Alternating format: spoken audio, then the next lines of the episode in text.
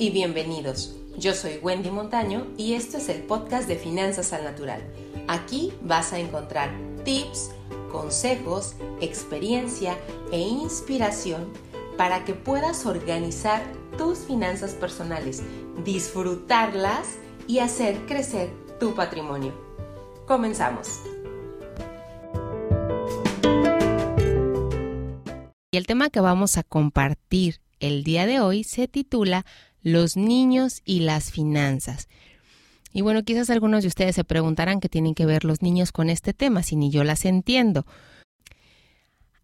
A veces en nuestra vida de adultos el tema de las finanzas pues quizás ocupa eh, una prioridad mediana baja y por lo mismo pudiera no transmitirse como algo importante a los hijos.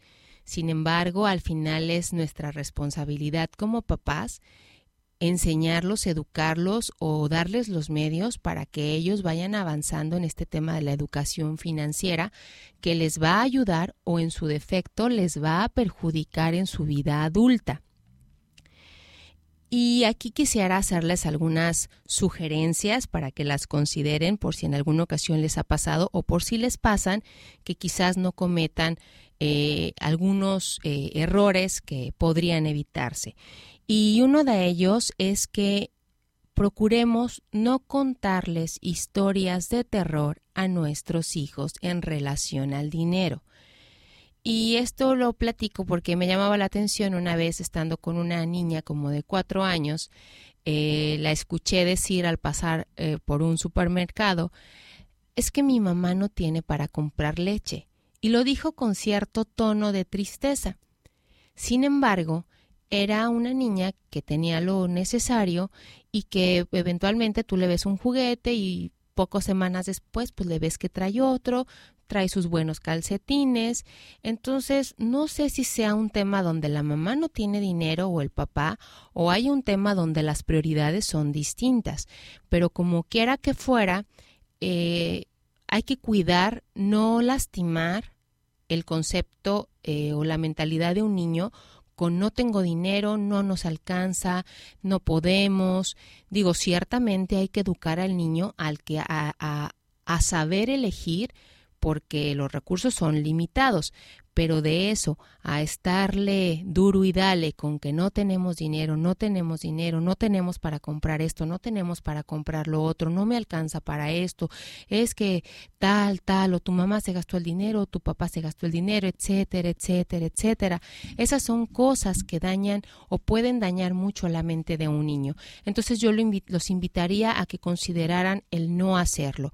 Número dos, fomentemos el hábito del ahorro o si nosotros no lo tenemos este bien establecido, hay niños que por naturaleza ya lo traen. Entonces, apoyémoslos a que ellos tengan su propio cochinito, a que ellos tengan su propio ahorro, porque de verdad hay niños que lo traen por naturaleza. Entonces, fomentemos que ellos lo sigan trayendo.